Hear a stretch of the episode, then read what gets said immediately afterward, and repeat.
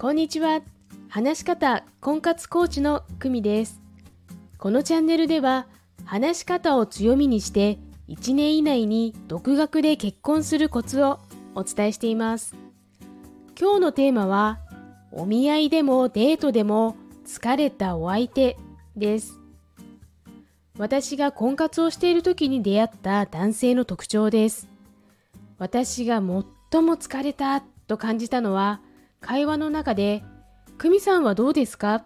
と聞き返してくれないことでした。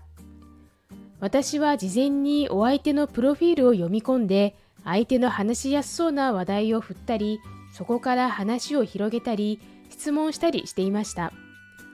お見合いは通常60分、デートは食事の2時間から半日、終日になることもあります。そこで話を振ってもイエス・ノーの返事で終わってしまう。話を広げようとしない。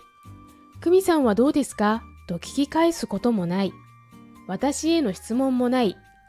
シーン。これは本当に疲れました。沈黙が心地よい方、そういう相性が合う方もいらっしゃるかもしれません。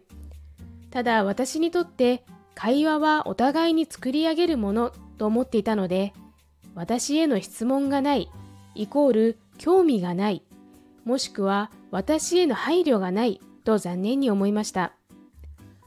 この会話自分ばかりが話してないかなそう思うことで相手が残念な気持ちになることを防げるのではないでしょうか。お見合いでもデートでも疲れたお相手、参考になれば嬉しいです。お知らせです。話し方を強みにする60分無料お試しコーチングをしています。概要欄のリンクからご連絡くださいね。いいね、チャンネル登録もお願いします。それではまた。